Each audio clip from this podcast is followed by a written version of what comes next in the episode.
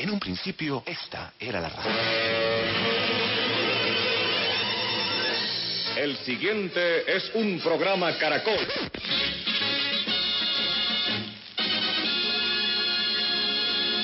Con ustedes, emisoras Nuevo Mundo.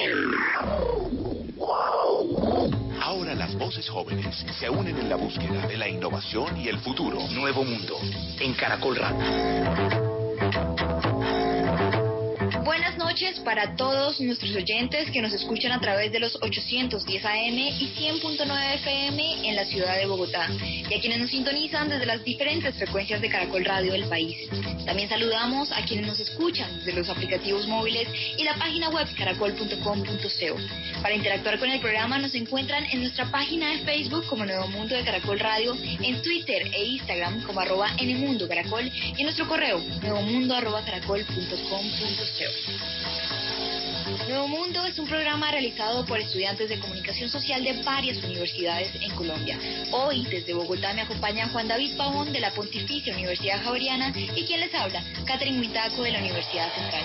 Nuevo Mundo, periodismo joven con sentido social. Bienvenidos. Los estudiantes. El Nuevo Mundo de Caracol Radio. Desde Nuevo Mundo de Caracol Radio queremos invitar a todas las personas que quizás se han sentido afectados por los síntomas de la ansiedad y la depresión. Recuerden que estas son enfermedades que no necesariamente son diagnosticadas para padecerlas. Y frente a esto queremos sugerirles que ingresen al portal web depresivos.co esta es una página que quizá les pueda ayudar ya que allí encontrarán videos, artículos, podcasts y lo más importante, un chat y un foro grupal para interactuar de forma anónima con otras personas que quizás se sientan igual a ustedes. Y además hay un apartado muy importante que se llama Exprésate, para que ustedes suban videos, escritos personales, audios, dibujos, cualquier tipo de archivo que ustedes deseen, pero que les permita expresarse y expresar todas las emociones que sienten durante esta época de encierro. No lo olviden, depresivos.co, porque no estamos solos. Se aproximan las vacaciones y sustancialmente para los estudiantes de los distintos colegios del país será el 15 de junio el inicio del periodo de vacaciones de mitad de año hasta retomar el 3 de julio. El aislamiento se agudiza para la población eh, en general. Las vacaciones pues deberán concebirse de manera aislada a cualquier aglomeración en donde pues prima el tiempo en casa, el fortalecimiento de los vínculos familiares, pero con actividades que nos permitan resguardar, por supuesto, nuestra salud. Los distintos escenarios se han reinventado para trabajar en el entretenimiento hasta llevarlo al hogar y de ese modo pues levantar los ánimos e impulsar la cuarentena qué actividades pueden desarrollar los jóvenes, los niños en esta cuarentena desde casa en este programa podrán saber. Los personajes. Nuevo mundo, nuevo mundo. De Caracol Radio. Y precisamente, Catherine, para iniciar nuestra conversación esta noche aquí en Nuevo Mundo de Caracol Radio, nos acompaña en línea Rafael Sandales, él es, es experto en gestión del conocimiento de Red Papás. Rafael, muchísimas gracias por acompañarnos esta noche aquí en el programa. Bienvenido. Muy buenas noches, Juan David y Catherine. Muchísimas gracias por invitarme a participar en este espacio y muchísimas gracias a los eh, escuchas que en este momento están conectados con nosotros. Y desde luego, Rafael, que resulta muy importante hablar de este cuidado de los menores de edad, precisamente por lo que veníamos diciendo hace unos minutos, de que en este mes, en junio, ellos salen a vacaciones, ellos, eh, pues los muchachos, ejemplo en una semana o en dos, tendrán muchísimo más tiempo libre del que de pronto ya han tenido durante estos dos meses y medio de cuarentena y pueden enfrentarse a una situación en donde tendrán muchísimo más tiempo. Por eso Red Papás eh, desde hace varios meses ha implementado la campaña con el numeral conectados para cuidarnos que pues eh, eh, esta campaña entre otras brinda herramientas a los papás acerca de cómo manejar el tiempo en casa con los niños 24/7 teniendo en cuenta que la cuarentena en nuestro país pues se ha extendido por más de dos meses como venía diciendo y pues frente a esta situación Rafael cuéntenos ¿Qué estrategia, cómo surge y cómo les ha ido con la interacción con los padres y los niños eh, de parte de esta campaña Conectados para Cuidarnos? Bueno, quiero señalar que Conectados para Cuidarnos no es solamente una estrategia dirigida directamente a las familias, sino que efectivamente busca conectar con otros actores sociales que están relacionados con la garantía de derechos de niñas, niños y adolescentes. En ese sentido, aunque nuestra principal audiencia, por supuesto, son madres, padres y cuidadores, también hemos querido hablarle a docentes, a directivos y en general a tomadores de decisiones públicas para que podamos seguir teniendo en el centro de todas nuestras acciones a niñas, niños y adolescentes. En particular con respecto a la comunicación con padres, madres y cuidadores, ha sido una situación complicada, pues esta fue una situación novedosa para todos que ha generado incertidumbres, que no solamente ha generado cambios en nuestra rutina, sino que para muchos ha generado cambios drásticos a nivel económico, a nivel laboral, ha significado la recarga de labores, es decir, finalmente el hogar se convirtió no solamente en un lugar donde vivimos, sino también un lugar donde trabajamos. En, durante mucho tiempo fue un lugar donde además realizábamos actividades físicas y donde muy seguramente el ocio, el divertimento, el tiempo libre empezó a disminuir. Esa ha sido una de las grandes preocupaciones. Por supuesto, con niñas, niños y adolescentes las preocupaciones son mayores porque hay varios factores que se ven afectados. La educación es uno de ellos, que ha sido ampliamente discutido, ¿no? Y el uso y el aprovechamiento de tiempo libre, pensándonos, por ejemplo, en que tradicionalmente hablábamos de, de los riesgos, por ejemplo, que tiene el estar mucho tiempo frente a los dispositivos tecnológicos, frente a las pantallas, y en esta ocasión, por el contrario, los estamos intentando rescatar, señalando la necesidad de que estén conectados, así sea de manera digital. Hay un elemento muy importante que hemos querido resaltar desde Red Papás, por ejemplo, y es que evitemos hablar del distanciamiento social, porque no estamos distanciados socialmente, estamos distanciados físicamente y hay una necesidad muy importante por conectarnos, por saber del otro y creo que esta es de hecho una oportunidad en la que hemos aprendido sobre todo de esa necesidad de estar acompañados socialmente, de escucharnos y de sentirnos contenidos ante una situación que nos desborda a la mayoría. Rafael, uno de nuestros objetivos claramente es que las personas puedan conectarse con ustedes y conocer las actividades. Entonces quisiera que nos contara cuáles son las actividades disponibles en este momento y cómo pueden acceder las personas a las mismas. Bueno, muy bien. Pues como todo ha tenido que ser trasladado a los entornos digitales, Conectados para Cuidarnos ha sido una campaña eh, principalmente digital o casi que exclusivamente digital. ¿Qué hemos hecho a través de ella? Principalmente hemos convocado una serie de conversatorios y conferencias que se realizan todos los miércoles de siete y media de la noche hasta las ocho y media aproximadamente, en la cual eh, hemos querido hablar con una serie de expertos que nos ayuden a dar orientaciones. Eh, digo que nos ayuden a dar orientaciones, pero en muchas circunstancias también es que se genere unas discusiones unas reflexiones que todavía no se han hecho por completo, que hasta ahora están en construcción, pero que definitivamente ayuden a padres, madres y cuidadores a orientar mejor el cuidado de, niñas y niños, a reducirle, por ejemplo, todos estos eh, riesgos de desarrollo de, angustia, de ansiedad, de estrés que puede generar el confinamiento. Y esa es nuestra principal actividad. Por supuesto, también a través de nuestras redes sociales hemos definido y hemos creado una serie de contenidos que van orientados hacia el manejo de niñas y niños en casa y en muchos de ellos generamos o procuramos también presentarles actividades concretas que se realicen, ¿no? Eh, digamos que muchas veces los papás lo que quieren saber es un, qué hacer en, en, en, ante situaciones específicas, cuáles son las actividades concretas, así que eso hemos intentado compartirlo a través de nuestras redes sociales. Esa es básicamente nuestra, digamos, la, la forma en la que llegamos a padres, madres y cuidadores en este momento desde Red Papás con Conectados para Cuidar. Usted mencionó algo importante y es ese riesgo de pronto de desarrollar ah, alguna eh, afección mental como tener ansiedad, tener depresión o cualquier otro eh, similar a, esta línea. Y precisamente eh, la salud mental es, una de los tres, es uno de los tres enfoques de Conectados para Cuidarnos.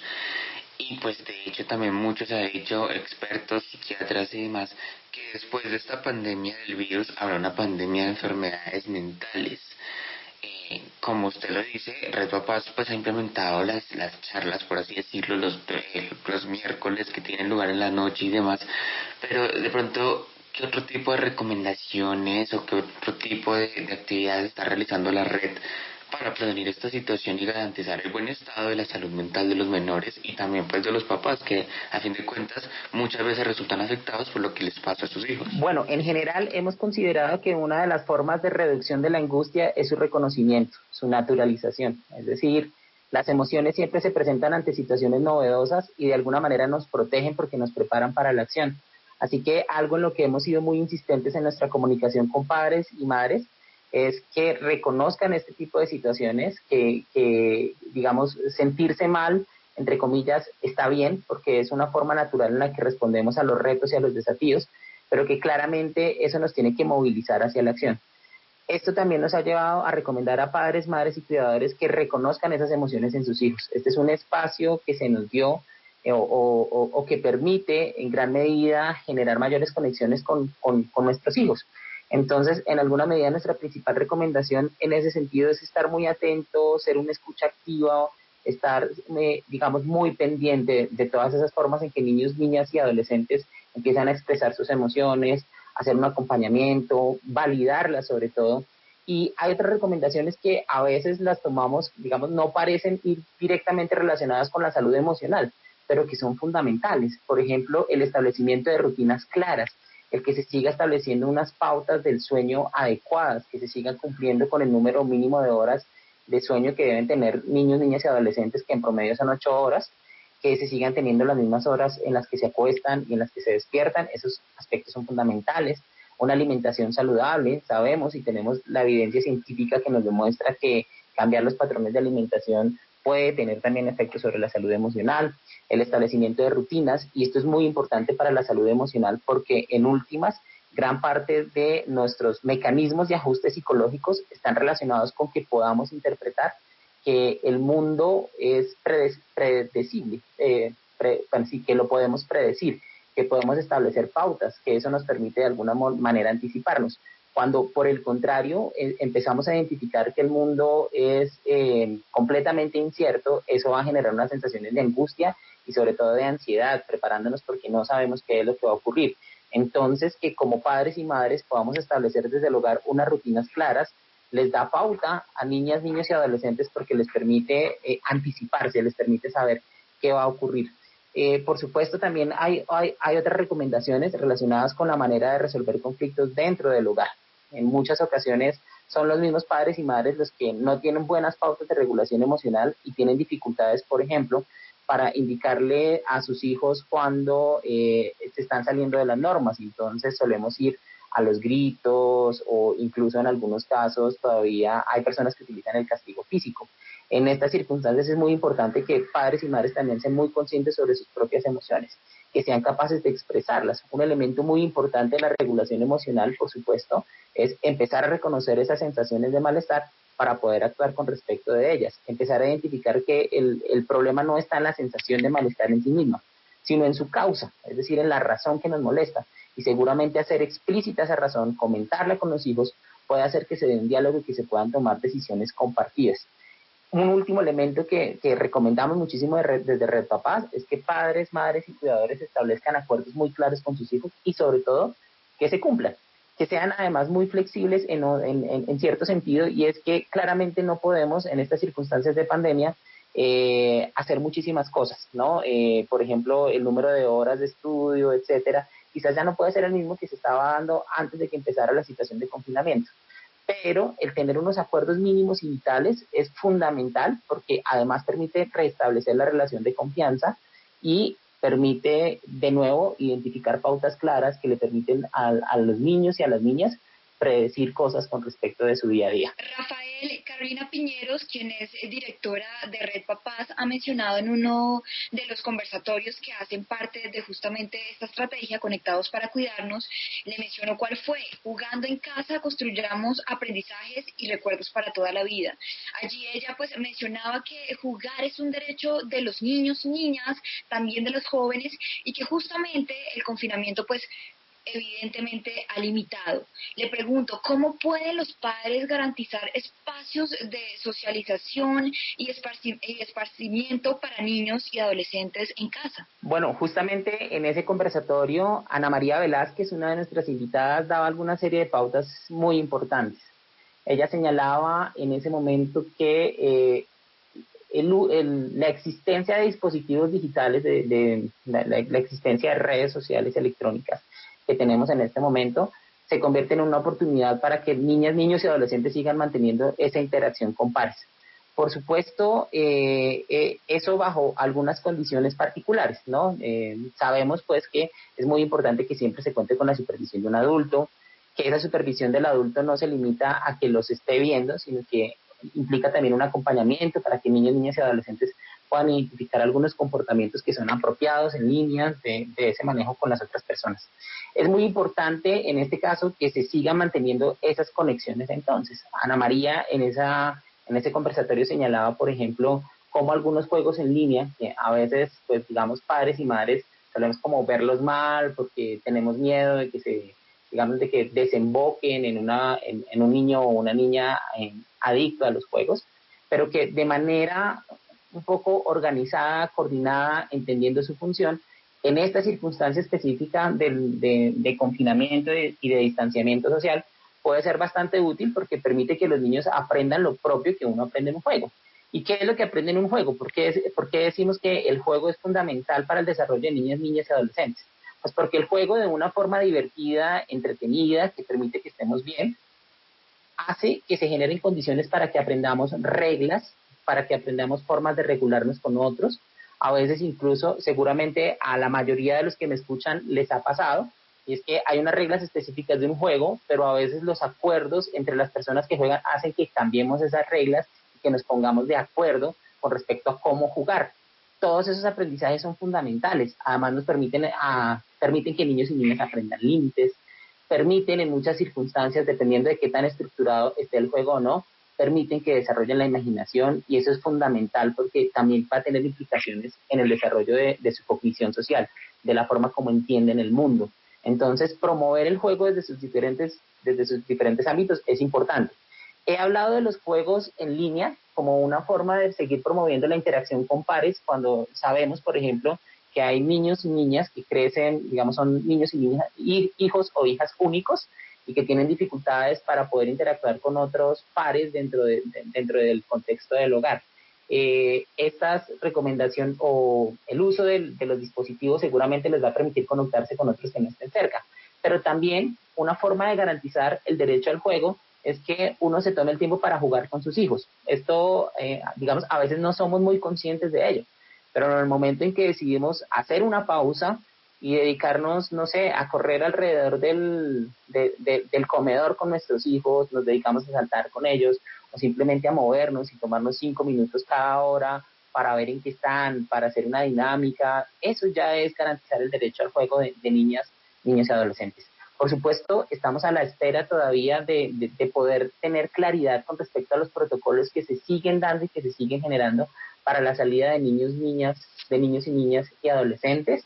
Eh, según tengo entendido, ayer salió una nueva comunicación en la cual indica que a partir del próximo mes, niños y niñas entre 2 y 5 años van a tener la posibilidad de salir aproximadamente media hora, tres días a la semana eso va a ser muy importante porque va a permitir, digamos, conectar nuevamente eh, el, o, va a ser mucho más fácil garantizar el derecho al juego, al aire libre, a la recreación, pero por supuesto tenemos que estar muy atentos a todas las recomendaciones sanitarias que nos den. Esa va a ser una parte difícil, quizás, porque pues niños y niñas tienden a acercarse, a tocarse, etcétera. Ese es un comportamiento no recomendado ahorita, pero sin duda también el uso del juego nos puede ayudar a que niños y niñas aprendan también algunas pautas de autocuidado y de cuidado del otro. Es decir, que también podemos garantizar el derecho al juego cuando le estamos enseñando de una forma entretenida cómo hacer para cuidarse, cómo hacer para lavarse las manos y que se convierta en un hábito. Esa también es una forma de garantía del, del derecho al juego.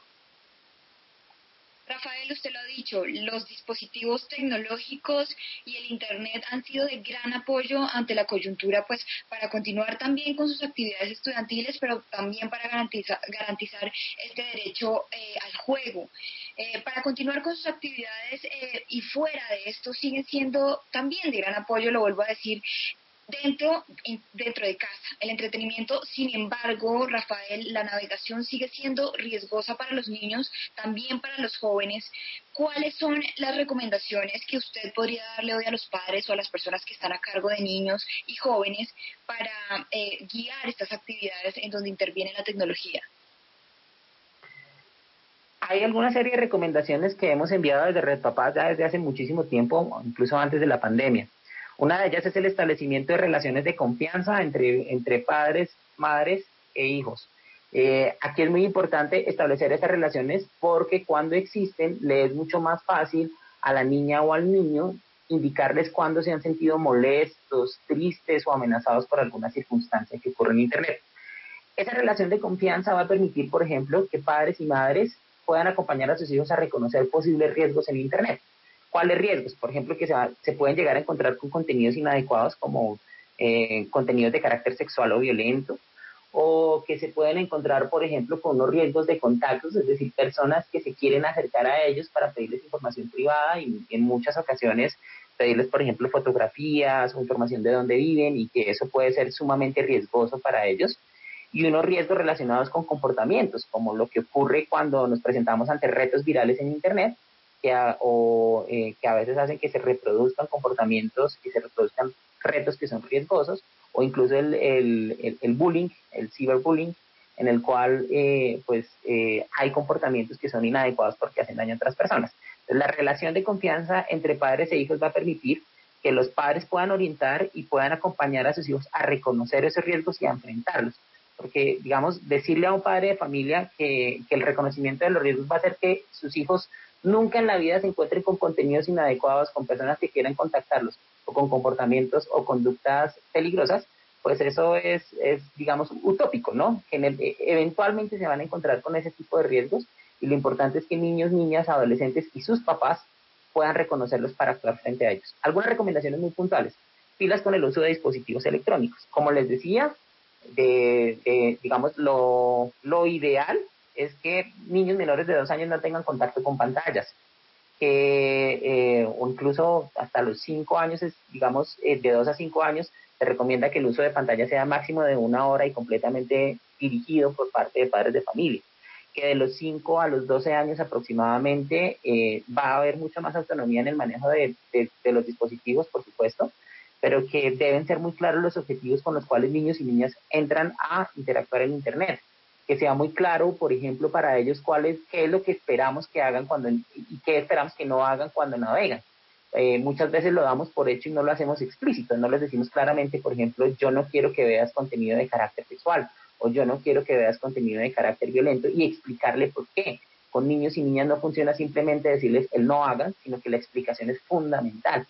Por supuesto, con, con adolescentes de 12 a los 18 años, esos acompañamientos van a ir disminuyendo con el tiempo por las mismas lógicas de desarrollo de la relación entre padres e hijos, pero ahí es muy claro que existan normas claras, por ejemplo, que se sepa, que, que, que, sea claro cuál es el tiempo máximo permitido para el uso de Internet, sobre todo en actividades de ocio. En las de colegios, muy seguramente, pues eso va a variar dependiendo de las tareas que tengan, pero en las actividades de ocio que sea muy claro cuál es el tiempo permitido. A esta hora nos acompañó Rafael Sendales, experto en gestión de conocimiento de Red Papás. Mil gracias por acompañarnos esta noche, Rafael. No, muchísimas gracias a todos ustedes por, por permitirme eh, acompañarlos en la noche.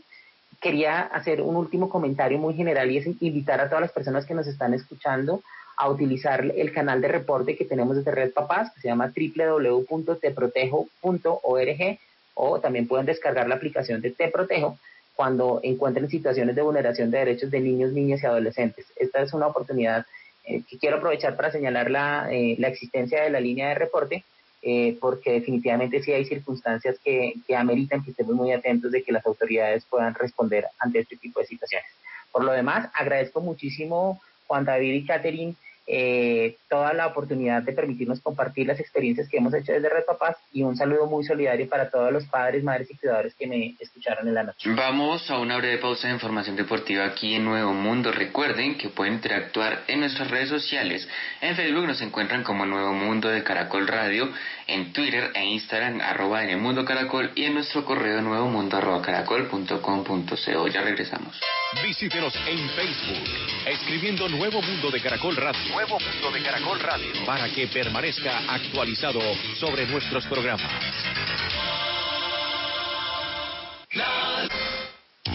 Somos Nuevo Mundo, Nuevo Mundo, Nuevo Mundo de Caracol Radio. Volvemos de esta breve pausa. Veníamos hablando con Rafael Sendales de Red Papás sobre la inversión de tiempo de calidad y protegiendo los derechos eh, de niños y jóvenes ahora que se aproximan las vacaciones. Los, invitados. Los invitados. Buonasera a voi tutti di Radio Caracol. En Nuevo Mundo de Caracol Radio. Para continuar con nuestro diálogo, tenemos a la profesora Olga Lucía Pinzón.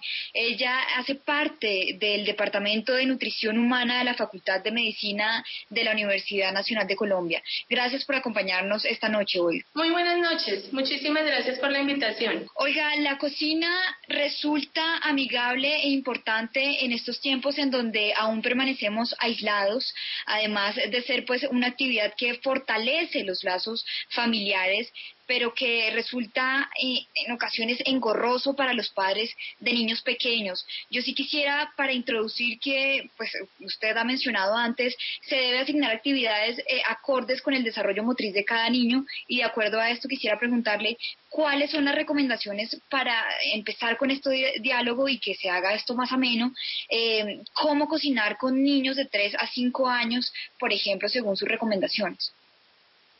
Bueno, Primero que todo, recomiendo organizar la cocina. Siempre organizamos las cocinas en función de los adultos que van a hacer la preparación de alimentos. Y en estos casos, cuando vamos a trabajar cocinas amigables con los niños, debemos tratar de que todo lo que esté al alcance de la estatura del niño sean elementos seguros. Entonces, la primera invitación es que organicemos las cocinas y esas cocinas las podemos organizar en familia, involucrando al niño pidiéndole que por favor alcance eh, el vaso plástico que él utiliza y lo ubique en un lugar definido para que él ya vaya ubicándose temporoespacialmente y sepa dónde están las cosas con las que él va a poder trabajar. Lo segundo, una vez organizado hacer todo el proceso de limpieza y desinfección de áreas y más en estos momentos donde todas las áreas deben estar completamente limpias para prevenir riesgos de contaminación.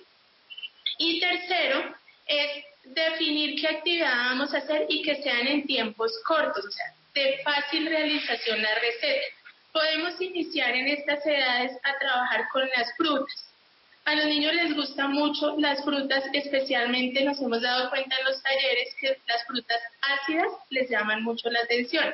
Y tenemos que comenzar a trabajar, por ejemplo, trabajamos decoraciones, em, recetas muy que les permitan a ellos hacer pinzas, o sea, agarrar fácilmente y que si se lo llevan a la boca sea de inmediato consumo.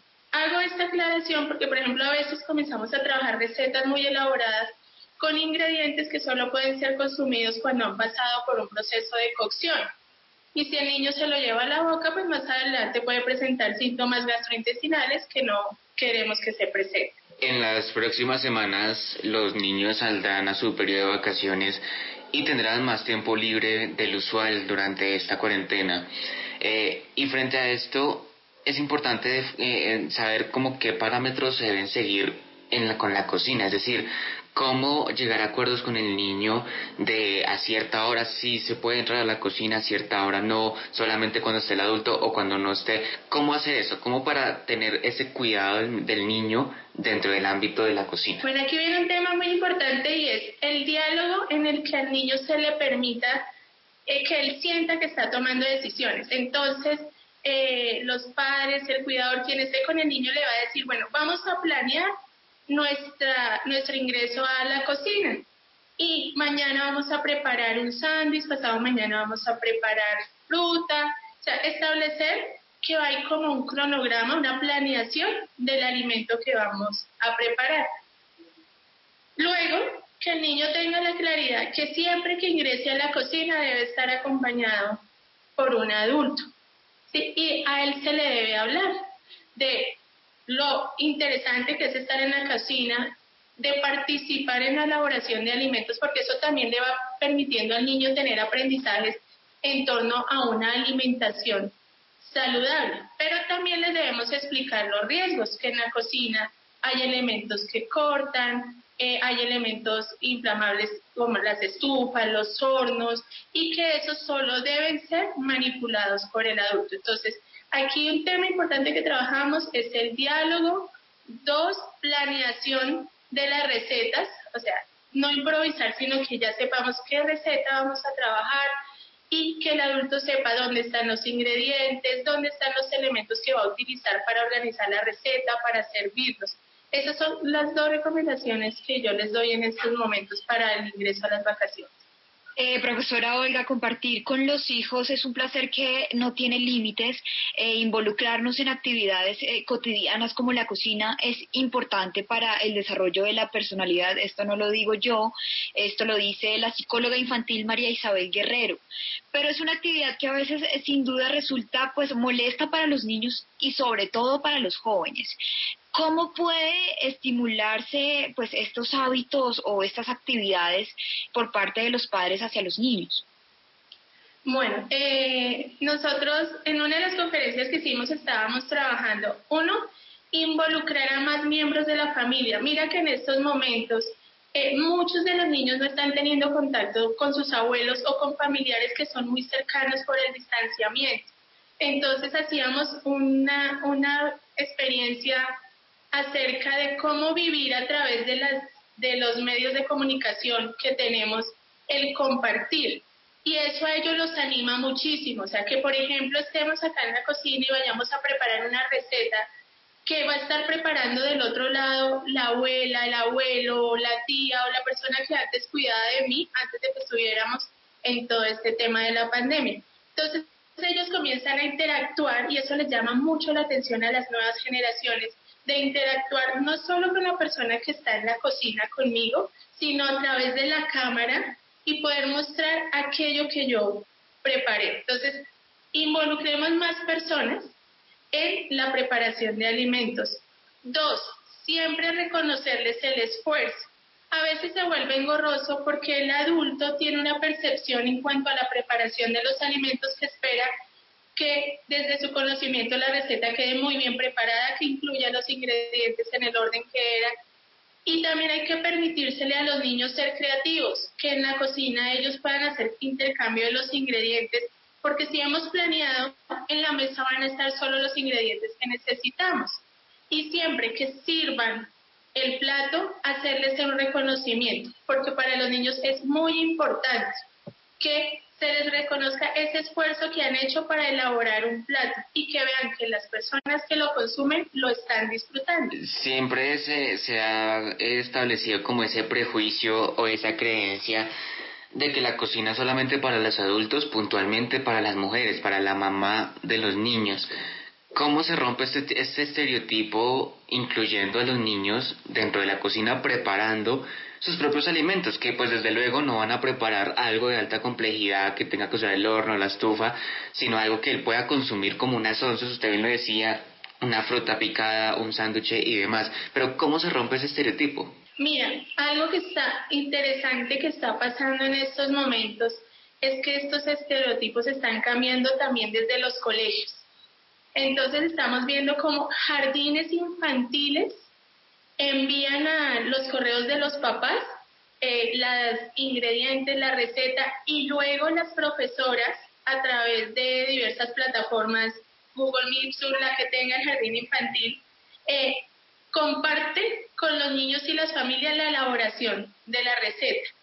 Y así está pasando también en los colegios de, en educación primaria, en bachillerato, donde han ido aumentando la complejidad de las preparaciones, pero además hay algo sumamente importante en este tema de aprendizaje, es que unido a ese cambio de paradigma de que a la cocina iba la mamá o la señora que estaba contratada para la preparación de los alimentos, es que todos podemos ingresar a la cocina y aprender de nutrición.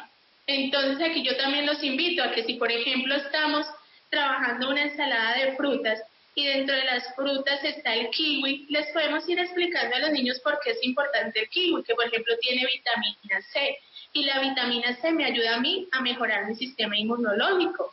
Como dicen ellos, que eh, culturalmente aumentar las defensas, que nosotros como nutricionistas decimos es a lograr un equilibrio óptimo de nuestro sistema inmunológico. Entonces también involucrando conceptos de nutrición, que eso va a hacer que todas estas generaciones se cuiden mucho más respecto a una adecuada selección de alimentos y que opten también por alimentos saludables, dejando a un lado todos estos productos procesados, altos en azúcar, que no favorecen un adecuado estado de salud. Usted lo ha dicho, profesora Olga, aprender de nutrición. Claramente estamos en un momento en donde la prioridad es anidar la salud y la alimentación y pues en ello pues, ocupa un rol claramente fundamental cómo a través del ejercicio de cocinar, y quiero que seamos enfáticos en esto, eh, en compañía, por supuesto, cocinar en compañía, cómo podemos forjar a los niños hacia hábitos alimenticios saludables. Quisiera que nos dieran unos tips aquí para los padres o para los cuidadores que están a cargo de niños y jóvenes. Bueno, mira, te voy a contar una experiencia. Nosotros en el Hospital Medellín trabajamos en tips de alimentación y nutrición para toda la población, no solo de los colaboradores, sino de la población que nos llega a visitar a través de diferentes medios digitales que tenemos. Estos tips que han que ha pasado, que son tips que todos llevan a sus casas. Y te los voy a contar. Mira, estamos trabajando en la importancia del consumo del agua.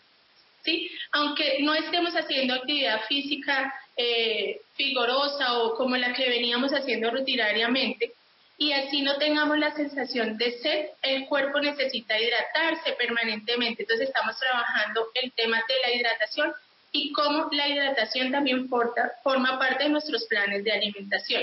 Estamos trabajando en aumentar el consumo de frutas y verduras, principalmente aquellas que son fuentes de vitamina C. Entonces, por ejemplo, tenemos el kiwi, tenemos la naranja, tenemos la vitamina C, la guayaba, perdón, estamos también, otro de los tips que estamos es carguemos eh, alimentos de fácil consumo, como las frutas de mano. Entonces, a veces, por ejemplo, eh, ahorita pues son los adultos los que de pronto tienen que salir a trabajar o algo y preguntan, pero ¿qué llevo de lonchera?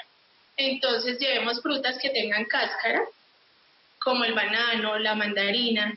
Y los niños también van viendo cómo en la casa, ese adulto que cuida de mí se cuida de él y lleva alimentos saludables. Otro tema que estamos trabajando es el adecuado aporte de omega 3, de zinc, de vitamina E para eh, lograr un equilibrio y fortalecer nuestro sistema inmunológico.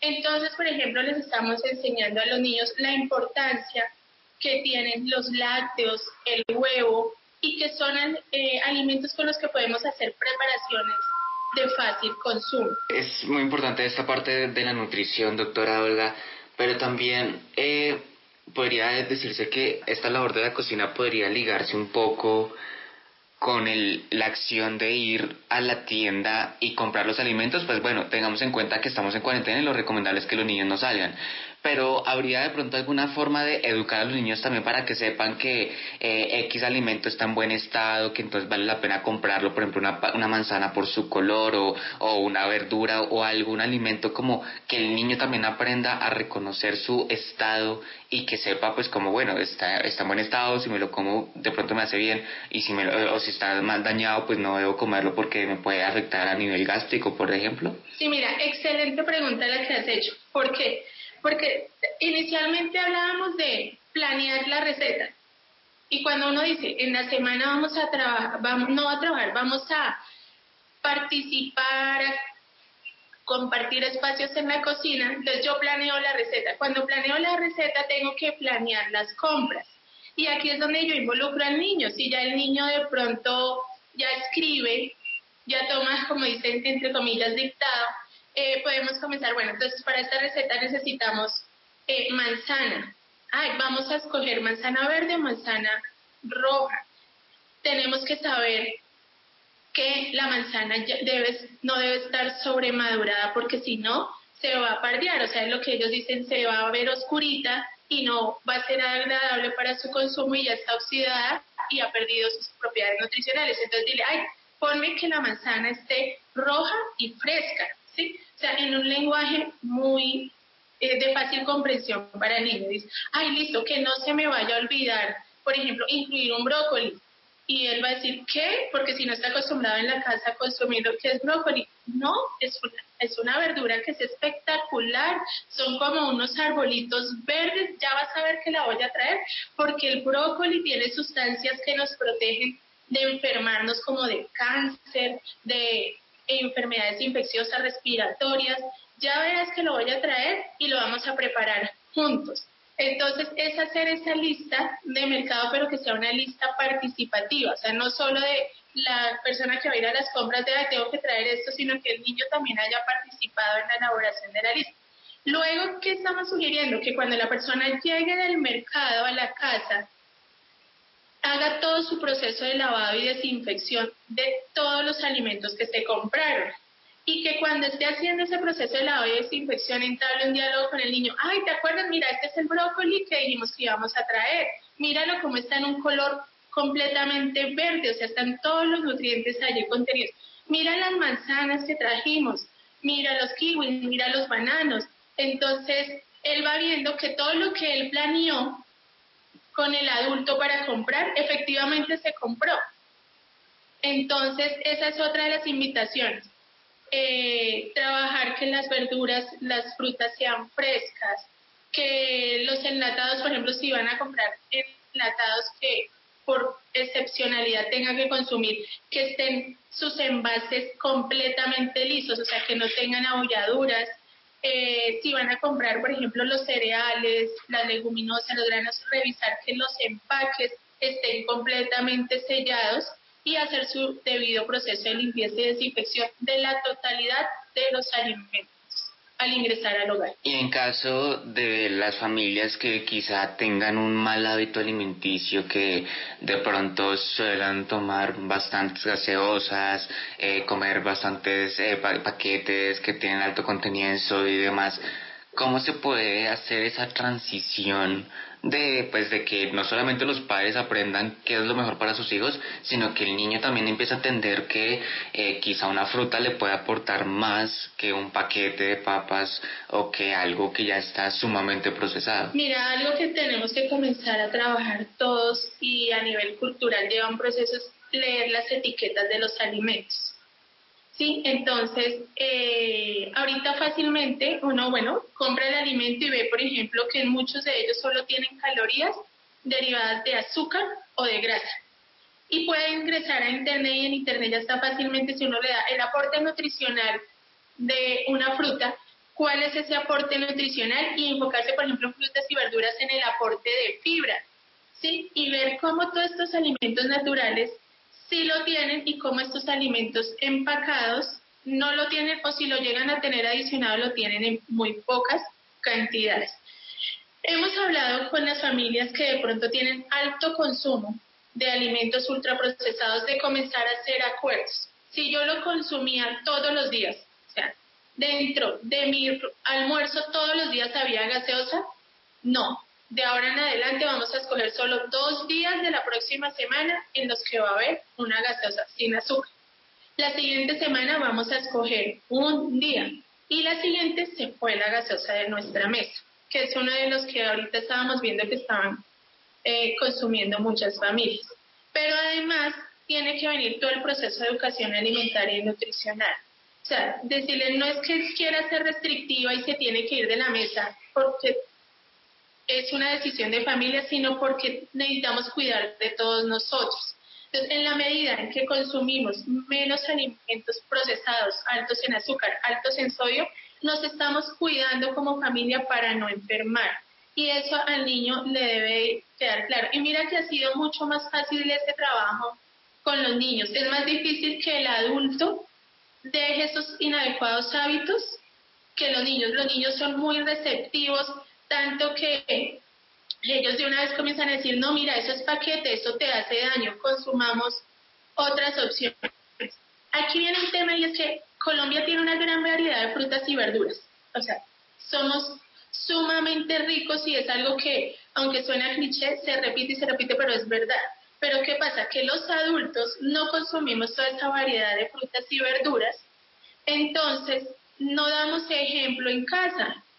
Entonces también tiene que, yo le digo a la familia, es un proceso de que todos aprendamos a comer. Olga Lucía Pinzón, profesora del Departamento de Nutrición Humana de la Facultad de Medicina de la Universidad Nacional de Colombia, muchísimas gracias por acompañarnos en esta noche aquí en el programa. Gracias a ustedes por la invitación. Realmente son muchas las actividades que se pueden realizar con los menores de edad, teniendo en cuenta que ellos siempre están en disposición de realizar cualquier tipo de actividades más allá del juego.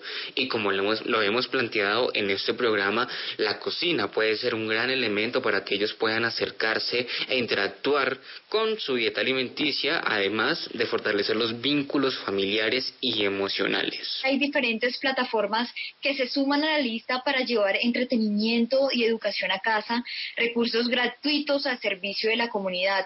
Por ejemplo, la red de bibliotecas públicas ofrece diferentes talleres didácticos para niños y padres. La, la aplicación Casitas de Artistas trae experiencias culturales y diversión. Y en el portal Maguarred, que se puede descargar a través del celular, el Ministerio de Cultura tiene disponibles 38 cuentos gratuitos para niños y jóvenes.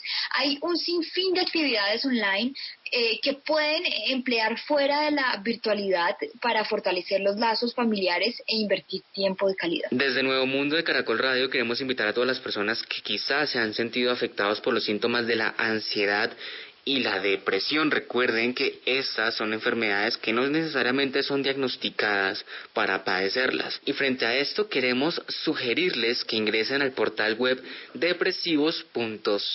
depresivos.co esta es una página que quizá les pueda ayudar ya que allí encontrarán videos, artículos, podcasts y lo más importante, un chat y un foro grupal para interactuar de forma anónima con otras personas que quizás se sientan igual a ustedes. Y además hay un apartado muy importante que se llama Exprésate, para que ustedes suban videos, escritos personales, audios, dibujos, cualquier tipo de archivo que ustedes deseen, pero que les permita expresarse y expresar todas las emociones que sienten durante esta época de encierro. No lo olviden, depresivos.co, porque no estamos solos. Agradecemos a todos nuestros oyentes, a nuestros invitados. Hasta aquí va el programa de esta noche. Recuerden que somos estudiantes de comunicación social de varias universidades en Colombia. Hoy, desde Bogotá, me acompañó Juan David Pavón de la Pontificia Universidad Javeriana y quien les habla, Catherine Metaco de la Universidad Central. En la dirección Norberto Vallejo. Estaremos para ustedes el próximo domingo. Feliz noche.